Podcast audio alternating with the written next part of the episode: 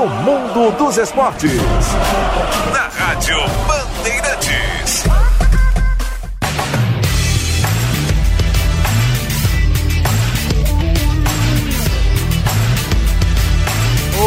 Opa, opa, opa, opa, boa tarde, gurizada. Começando mais um Mundo dos Esportes aqui na Rádio Bandeirantes e o papo hoje é sobre clube empresa. Eu trouxe aqui o Fernando Ferreira da Pluriconsultoria Esportiva para a gente falar um pouquinho aí dessa compra do Ronaldo do Cruzeiro, né? Ele acabou comprando aí o Cruzeiro e a gente vai falar um pouquinho sobre esse assunto de clube empresa, de compra de clube de futebol, como funciona isso aí, como isso influencia também na estrutura do clube.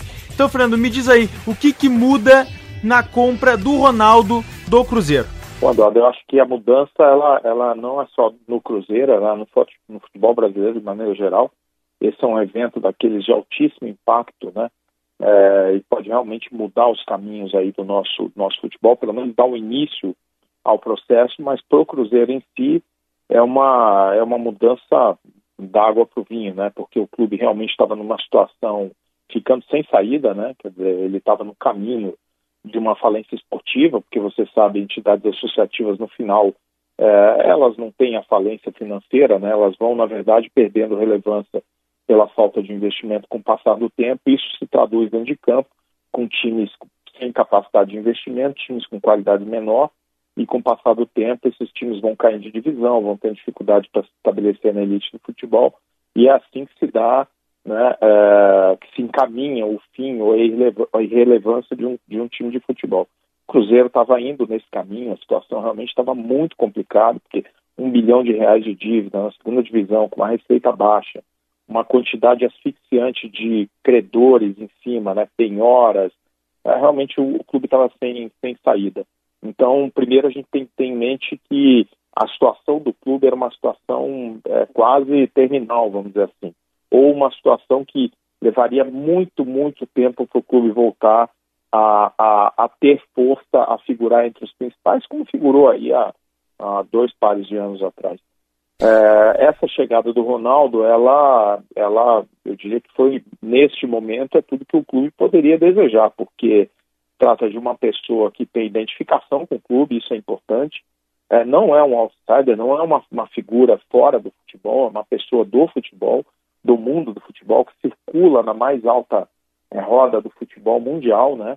É, que vai ter capacidade de trazer para o Cruzeiro os recursos que o Cruzeiro precisa, né? recursos financeiros, é, pessoal, de pessoal, recursos tecnológicos, acesso ao mercado, uma, uma, um networking enorme que o, que o Ronaldo tem, que vai permitir ao Cruzeiro transitar é, de uma maneira mais nobre nesse mercado. Então, isso facilita desde você trazer parceiros patrocinadores, parceiros fornecedores, até mesmo você trazer jogadores para o elenco, né? Quer dizer, o Cruzeiro de antes era um Cruzeiro que tinha dificuldade para formar um elenco competitivo. O Cruzeiro de agora é um Cruzeiro que é, vai ser menos complicado para se formar, para atrair jogadores num projeto que tem uma figura da envergadura do, do Ronaldo é, envolvido. É, eu sou bem leigo no assunto, né? Mas eu queria entender essa questão como tu trouxe da que o Cruzeiro tinha quase ou tem perto de um bilhão em dívidas. Quando o Ronaldo adquire o Cruzeiro por 400 milhões de reais, se eu não me engano, ele adquire junto essas dívidas. Seria então um valor de 1 bilhão e 400 que ele acaba tendo que assumir diante do Cruzeiro? É, a gente não sabe os detalhes, quer dizer, ninguém sabe os detalhes mesmo dessa operação, até, até porque essa é uma operação que eles assinaram um memorando de entendimento, né, como a gente chama no mercado, né, quer dizer, eles não assinaram o contrato efetivamente da venda do clube ainda. O clube vai passar agora por uma, uma due diligence, né, que é na prática uma auditoria, e nos próximos poucos meses aí eles devem ratificar e, e efetivamente é, é, confirmar isso. Essa auditoria na prática vai ser para confirmar se o que o Cruzeiro diz que tem de situação financeira corresponde à realidade, né? Então, na verdade, o Cruzeiro ele tem um bilhão de reais de dívida líquida, né? E na legislação de clube empresa, o que acontece é que é, é permitido a um clube que tenha sido né, é, é, é comprado, né? Vai se criar, se criou a Cruzeiro SAF agora, é permitido a esse clube fazer um processo de renegociação desse seu passivo, né, desde que ele, ele destine é, 20% das suas receitas para o pagamento dessas dívidas. Então, o que, que acontece? Nesse momento vai ser separado, serão separados esse um bilhão de reais de dívida e esse um bilhão de reais de dívida ele vai entrar numa fila, né? Essa fila existem regras, né? Porque quem, quem recebe antes, né? Por exemplo, trabalhista recebe antes, né? É, é, então existe uma, uma, uma sequência né, é, de, de, de, de, credores aí que vão receber esse recurso ao longo do tempo. E aí 20% dos recursos dessa nova operação do Cruzeiro serão destinados, de acordo com a nova legislação, serão destinados para o pagamento desse um bilhão. Os 400 milhões de reais que tanto se fala, na verdade, é um valor que o, que o Ronaldo se é, predispõe a investir no Cruzeiro ao longo de um período de tempo, não se sabe quanto tempo é ainda, né, mas certamente isso será objeto da discussão aí em torno dessa, após essa auditoria ser realizada. Vai, vai haver um cronograma é, e esse cronograma será um investimento feito, o dinheiro novo, né? Porque um, um, é, quando você adquire um clube que deve um bilhão de reais, você tem duas preocupações. Primeiro, você precisa é, reduzir a dívida de curto prazo, aquela dívida que está te asfixiando. De outro lado, você tem que ter capacidade de investimento. Você precisa botar dinheiro no clube para o goleiro, para o clube poder ser competitivo. O Cruzeiro vem para uma série B, não vai poder ficar dois anos na Série B, vai ter que subir esse ano. Para subir esse ano, ele vai ter que montar um time competitivo. Isso vai necessitar investimento. Então, o que se sabe até agora é que parece que eles vão investir 80 milhões de reais nesse ano, é, imediatamente. Esse dinheiro ele tem duas funções. Ele tem que é, pagar as tendências do, do Cruzeiro é, relativas a, a, ao problema que ele tem com a FIFA, né? Então o Cruzeiro hoje é um, é um, é um clube que está fora do mercado, né? Foi punido pela FIFA por não pagamento de, de obrigações junto a outros clubes, né? É, essas obrigações são o objetivo número um agora. Você precisa pagar isso, você não pode nem contratar jogadores no mercado. Então esse vai ser o primeiro, o, o, a primeira parte do, do, dos, dos, dos compromissos que o Cruzeiro vai ter que arcar. E aí vai ter que fazer investimento em infraestrutura, vai ter que fazer investimento em contratação de elenco, esse é o principal, né? E, e a receita do clube, a receita tradicional, que já está muito comprometida, né? Quer dizer, já foi muito adiantada ao longo do tempo, ela vai ser uma parte dela, como eu disse, destinada para pagar os, os credores. É óbvio que o Cruzeiro vai buscar dinheiro novo, né? O, o, o, o Ronaldo ele, ele serve também como uma, uma espécie de avalista, né, para você atrair investidores que vão aportar recursos, né, que não aportariam de maneira nenhum recurso num clube como uma entidade associativa, como o Cruzeiro era antes, né. É, lembrando, clubes de futebol no Brasil têm muita dificuldade para ter acesso a, a crédito, né. O crédito para clubes de futebol é pouco, é curto e é caro, né. É, o Ronaldo, ele certamente nessa operação, junto com a empresa de investimentos que, que, que, que, que faz parte do, do, do, da operação, eles vão trazer dinheiro novo também para o Cruzeiro. Né? Então, é, é, aqui eu quero fazer uma ressalva. É, esse investimento não necessariamente é um investimento feito pelo Ronaldo em si, né? e sim de investidores que vêm com ele junto no projeto, né? É, junto com a empresa dele, investidores que ele vai poder atrair então, essa é uma operação que é, é, ela já tem uma grande diferença, que ela vai dar ao Cruzeiro acesso a investimento. Esse é um ponto que eu quero bater. Clubes de futebol, pela sua natureza, eles têm pouco acesso a investimento. Por que, que clube de futebol vende tanto jogador? Porque é o que eles podem vender para fazer caixa. Né? Se fosse uma empresa, você poderia atrair um investidor dando uma parte da empresa, vendo 5%. Vou dar um exemplo há três anos atrás, o Manchester City vendeu é, 10%, o City Football Group, na verdade, né, o dono uhum. do grupo, vendeu 10% do grupo por 500 milhões de euros, 500 milhões de libras, botou 500 milhões de libras no, dentro do clube, quer dizer, te dá um fôlego para você ir a mercado, você construir centro de treinamento, você contratar jogador, te dá um fôlego enorme. Entidades associativas simplesmente não têm essa opção. Então, isso aqui a gente bate muito sobre o modelo da entidade associativa como sendo o único modelo que vigia no Brasil até hoje, porque ele não te dá a opção de você ter acesso a capital. Então, aí o que, que os clubes fazem? Os clubes vendem jogador, porque o jogador é só ativo, não pode vender o estádio, não pode vender o centro de treinamento, não pode vender ações, Então o que, que você vende? O teu atleta.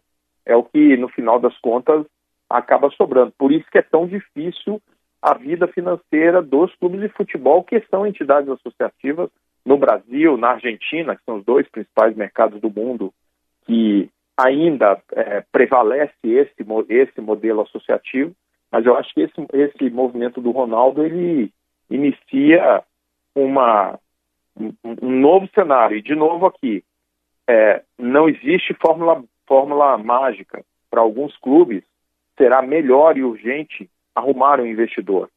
É, para outros clubes, não. Para outros clubes, será melhor continuar como entidade associativa. Isso depende de cada clube e tem que ser uma decisão soberana de cada clube. Cada clube que sabe qual é, ou que tende a saber, qual é o melhor caminho para o seu futuro. Só tem que saber o seguinte: é, a entrada de um investidor como esse no Cruzeiro, ela precipita um movimento que é um castelo de cartas. Né? As coisas é, acabam acontecendo. Por quê? Porque o Cruzeiro, que era um time que vinha sendo considerado como um clube meio fora do mercado por um bom tempo, né? É, ele vai voltar a ser um clube competitivo logo logo. Se sabe que o Botafogo é o próximo a ser, a ser adquirido. A gente não sabe quem é o investidor, né? Se é um investidor qualificado ou se é só um, um fundo de investimento. Quer dizer, é, o melhor é que seja um investidor qualificado, um investidor com dinheiro, com é, conhecimento e, e, do ramo. Isso é o melhor, né? Que não seja um aventureiro. Mas o Botafogo ele está e o Botafogo é um time que tem, tem também estado à margem da, da provavelmente se for um bom um bom investidor vai colocar o Botafogo é, é, no cenário de novo. O que isso vai precipitar? Isso vai precipitar uma pressão sobre outros clubes, sobre o Santos, sobre o Vasco, sobre o Fluminense, né, sobre o Bahia, sobre o Curitiba, sobre vários clubes vão ter que se movimentar. Por quê? Porque isso traz investimento, traz dinheiro. E como você sabe, o futebol, o dinheiro não é, é, é uma fórmula mágica, mas sem dinheiro é muito difícil. Né? Você realmente precisa de dinheiro para montar um time competitivo. Tu falou bastante da diferença da instituição associativa para o clube empresa, né? E eu acho que uma dúvida que eu e também muita gente tem é como que funciona o controle. Quem manda no clube? É o, o investidor? É o presidente? Como é que fica essa distribuição de poderes? Quem toma as decisões? Como que vai ser a organização do clube quando ele se torna um clube empresa? nesse caso do, do Cruzeiro e do Ronaldo. E também outra dúvida que acaba surgindo também Uh, tu falou aí do, da questão do, do Botafogo, que também está procurando um investidor. Eu queria que tu falasse um pouco sobre essa diferença de, de um investidor do ramo como o Ronaldo ou de um investidor que, que não é do ramo também, um, uma empresa ou um investidor que está se aventurando, como tu trouxe.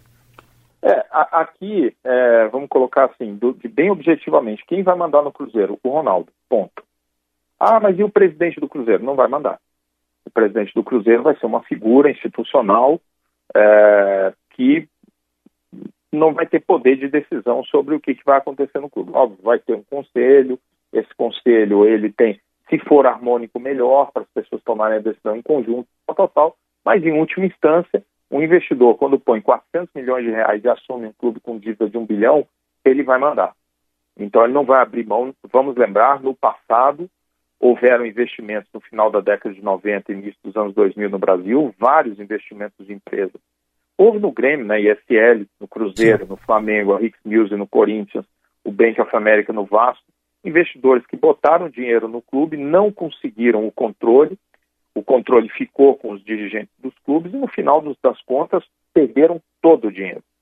Perderam todo o dinheiro. Duas dessas empresas quebraram, inclusive. É, não necessariamente por causa disso, por outras coisas também, mas isso contou. Mas é, perderam todo o dinheiro. Então, hoje, nesse novo modelo que a gente está vendo aí, é, eu não vejo hipótese de investidor colocar dinheiro em clube de futebol é, no Brasil se, se, se não houver o controle. Não vejo, não vejo hipótese. O investidor vai querer o controle, como é em qualquer outro lugar do mundo.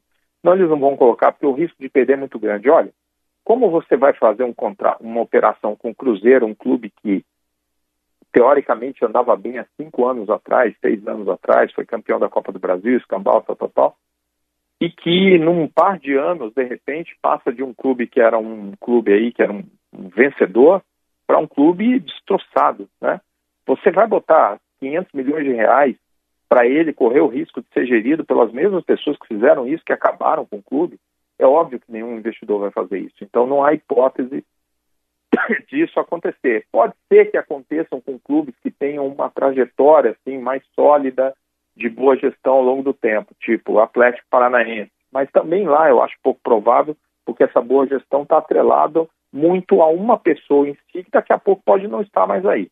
Então é, é, é, é pouco provável que, que você tenha dinheiro grosso entrando no futebol. Eu sei que os clubes de futebol acreditam que vão conseguir. A gente fala com dirigentes de vários clubes e vários, é, é, é o que a gente diz, estão num, numa fase de negacionismo, né? Dessa nova lei é, de clube-empresa, de achar que vai conseguir investidor e que o investidor vai deixar os mesmos dirigentes continuarem mandando. Isso não vai acontecer. Então, esse é um ponto. Segundo, a diferença sobre a segunda pergunta que você fez, a diferença de um, de um investidor qualificado para um não qualificado. A diferença é toda, porque não basta ter dinheiro. Esse negócio não basta ter dinheiro. Então eu posso chegar num clube, vamos supor assim, Vasco, um clube numa situação complicada. Aí eu chego lá com 500 milhões de reais, eu sou um sheik árabe e falo, pô, eu vim aqui e vou botar 500 milhões de dólares no, no Vasco mas eu sou um sheik árabe, não tenho negócio no futebol, não conheço ninguém e tudo mais. Quem é que vai tocar o time? Quem é que vai efetivamente alocar esses investimentos é, é, é, e, e, trabalhar o dia a dia do clube para posicionar ele como uma bandeira forte? Não basta ter dinheiro. Você, com dinheiro, você até consegue ao longo do tempo, mas no meio do caminho você vai ter uma gestão muito ineficiente. Então, o, Ronaldo ele tem duas coisas interessantes, porque é isso que os clubes têm que buscar, aqueles que desejem é, ter um investidor ou ter um, né, um parceiro desse, que é, é, uma pessoa que tenha, é, é que entenda do mercado, que seja do mercado, que tenha acesso a recursos. Eu, e, e esse recurso, veja, que eu não, eu não, estou falando só de investimento financeiro, eu estou falando de investimento é, de recursos financeiros, humanos, né, tecnológicos, quer dizer, os caras têm equipe, os caras têm gente, gente que conhece o mercado, gente que tem acesso aos, aos principais investidores desse mercado, as empresas que patrocinam esse, os principais clubes do mundo, que tenham acesso a, ao que tem de melhor né, no mundo do futebol hoje, né? É, no futebol global, consiga acessar os melhores agentes, conseguir é, permitir que você tenha uma entrada é, é, é, no, no, no, na nata do futebol, vamos falar assim, né? Então, é, esses investidores, eles são muito mais relevantes do que o investidor puramente financeiro, por exemplo, os fundos de investimento. Fundo de investimento que só coloca dinheiro e quer cobrar resultado, eu, eu, eu sempre coloco, eu sempre é, faço essa, essa colocação, né? precisa ver quem vai tocar o clube, né? Quem vai tocar o clube. O clube precisa ser tocado por gente competente, gente do ramo e gente que, que consiga transitar é, no mercado global, né? É isso que os clubes têm que buscar. Então, um investidor é, é, puro e simples, ele pode ser uma solução, só que você sempre vai ter que perguntar quem é que, quem é que vai tocar o clube, né? Porque senão, no final das contas, gastar dinheiro é muito fácil. Você põe lá 500 milhões de reais, você monta um elenco estreladíssimo, torra todo o dinheiro e daí? Como é que fica o futuro do, do, do clube, né? Então, essa é a grande responsabilidade e esse é o grande risco de, um, de uma operação como essa. Porque não é um jogo que já está ganho. Ah, eu vou lá, consigo um investidor, o investidor vem e dá tudo certo. Vamos, vamos lembrar um, um, um, um caso muito recente aí que aconteceu aí no Figueirense. O Figueirense caiu numa aventura. Fez um acordo com supostamente o um investidor que ia trazer dinheiro e tal, tal, tal para o clube, o cara não trouxe nada. Que clube foi parar na terceira divisão. Mais arrebentado financeiramente do que quando entrou na aventura. Por que, por que isso aconteceu? Ora, aconteceu, dava para dava para ser evitado aquilo. Né? Quer dizer, você tem que tomar todos os cuidados do clube para saber com quem que você é, se associa e que tipo de garantias você tem para que as coisas é, aconteçam de acordo com o combinado, né? Como qualquer trans, transação desse tipo entre empresas, né? É a única maneira de você proteger o ativo. Agora, volto a dizer, tudo depende para cá. Tem alguns clubes Eduardo, que não tem mais muita saída, entendeu? Eles já viraram a, o, o, fio, né, como a gente chama. Ele já não. É muito difícil você conseguir é, reverter a situação. Eles vão precisar de um, de um, um parceiro que assuma o clube. vou dar um exemplo, o Botafogo é um caso desse, por isso que ele é o próximo que está indo já também. Eu acho que o maior medo do torcedor nesse, nesse ponto é de que o clube fique voltado no lucro e deixe de lado essa questão do futebol, né? E até mesmo acho que nesse lado do torcedor também um, um, medo em relação ao que aconteceu, por exemplo, com o Bragantino, né? O Bragantino até não era um clube com uma, uma torcida muito forte, mas é um, um clube que virou um clube empresa, acabou trocando escudo, uniforme, de certa forma até as cores do clube. Eu acho que isso é um medo muito grande, por exemplo, dos torcedores do Botafogo, às vezes até do próprio Cruzeiro. Acho que com o Ronaldo no comando não vai acontecer isso, mas é um medo muito forte. O que, que tu acha em relação a isso e como deixar o torcedor mais calmo quando o clube é adquirido por um investidor dessa forma? Eu acho que essa é a parte mais fácil de resolver. Entendo o temor do, do, do torcedor, mas acho que essa é mais, fácil, mais parte, a parte mais fácil de resolver. É, o caso do Bragantino acho que só aconteceu porque o Bragantino era um clube que não tinha tradição. Então era um clube pequeno, um clube relativamente novo, um clube que é, é, não tinha a tradição dos grandes clubes brasileiros. Eu não vejo um investidor é, que venha para o Brasil e que encontre essas grandes marcas que a gente tem aqui no Brasil, que tem uma tradição centenária, né? É, e que queira mudar, porque isso não faz o menor sentido mudar, mexer na, no escudo, né? O escudo, nas cores, num...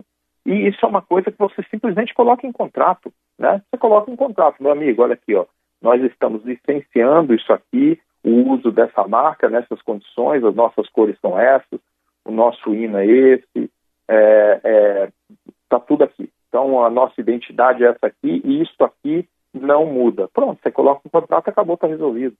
É, o caso do Bragantino só foi, só aconteceu assim porque a Red Bull, é, ela, ela, eu duvido que ela conseguiria fazer a mesma coisa, ou até mesmo se ela proporia fazer a mesma coisa da maneira como ela fez com esses outros, com as grandes marcas do futebol brasileiro. Por isso até ela buscou uma marca em que ela pudesse impor a sua identidade, que é poderosíssima, né? Para ela, na estratégia da Red Bull, a identidade dela é maior do que a identidade de determinados clubes e ela tem que pegar um clube que, que possa se, se colocar dessa maneira. Mas eu, eu nunca, eu, eu não, não, não, imaginaria nem investidor propondo isso para um clube como o Internacional, Grêmio, Vasco, Palmeiras. É, eu, eu, não, eu não vejo isso. E se propor, você coloca em contrato. Acabou o assunto.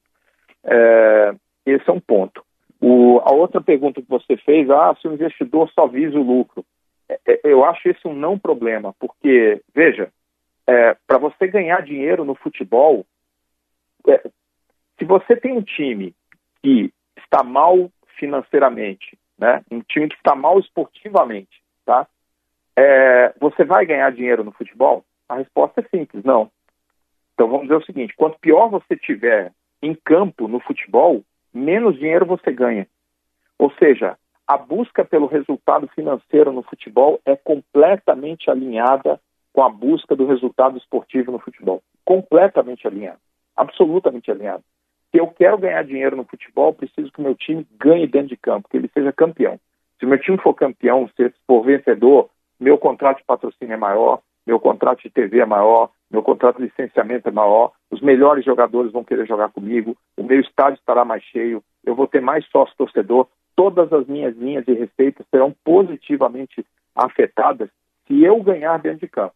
Se você perde dentro de campo, porque o investidor fala, o torcedor fala, ah, ele quer, ele, vai querer ganhar dinheiro em cima do clube não vai investir no clube, mas aí ele não vai ganhar dinheiro. Porque se o time cai, o que, que acontece com o clube? Nós estamos vendo aí o Grêmio, que caiu para a segunda divisão. Eu, eu fui entrevistado umas três vezes é, nos, últimos, nos últimos poucos dias aí, falando sobre o que, que vai acontecer é, com o Grêmio quando ele cai, quando ele cai para a segunda divisão e perde receita. Por quê? Porque é isso que acontece. Quando você tem um problema esportivo dentro de campo, o torcedor se afasta, tua bilheteria cai, sócio torcedor cai, teu patrocínio fica ameaçado, as empresas ficam mais avessas para fazer negócio com você, a tua cota de transmissão é outra, completamente diferente, a tua receita cai. Então, foi mal dentro de campo, vai mal nas finanças. Foi bem dentro de campo, vai bem nas finanças. Então, eu acho que o alinhamento aí é absoluto. O torcedor ele não deveria temer por essa razão é, é, o, o, fato de ter investidor ou não. E digo mais, né? É, tem muito clube no Brasil que aí o torcedor fala assim: eu não quero que o meu time tenha dono, mas o time já tem dono. Claro. Tem muito clube aqui no Brasil que, que, que, que tem dono. Clube que tem dono, na prática. São dirigentes que estão lá há muito tempo, que na prática eles, eles, eles são os donos do clube. Só que, ó, nem pagaram por isso. É, quando erram ou tá algum problema no clube, eles não são é, penalizados no bolso por isso, né? Até que vocês no Rio Grande do Sul é, têm uma feliz, né? Tem os seus problemas aí também e tal, mas vocês estão historicamente acima da média na gestão de clube de futebol, incomparavelmente acima da média no Rio Grande do Sul, historicamente, na gestão de times de futebol. Agora, você pega, por exemplo, olha os clubes cariocas, com exceção do Flamengo, né? Uma uma tragédia, né? E são clubes que você pega o Vasco da Gama. O Vasco da Gama, quem, quem mandou no Vasco da Gama por 20 anos, que era praticamente o dono do clube? Eurico Miranda, né? É, aconteceu com o Juvenal no, no, no, no, São Paulo, né? Andrés no Corinthians. Então isso, isso faz parte do futebol. Essas pessoas acabam agindo como se fossem donos, né? É, podem ser bem intencionados e tudo mais e tal, mas dirigir clube de futebol é uma encrenca danada. E no final das contas, não tem a, a, a, totalidade do ônus quando as coisas dão errado, entendeu? Então, é, eu, eu, diria o seguinte, esse é um temor que eu até entendo, tá? É, que o torcedor se preocupe, porque ele é o maior apaixonado pelo clube, né? o torcedor é o maior apaixonado pelo clube, é, mas acho que esse não é um problema. Então tá, acho que deu para esclarecer aí bastante as dúvidas da galera sobre esse funcionamento de clube empresa, de como funciona, de como quem manda, quem desmanda, quem pode comprar e vender jogador, quem pode tratar do clube como realmente dono. E foi muito bacana o papo com o Fernando, ele que é um cara que domina bastante do assunto. E até semana que vem, no próximo Mundo dos Esportes. Fico no aguardo de vocês aqui na 94.9.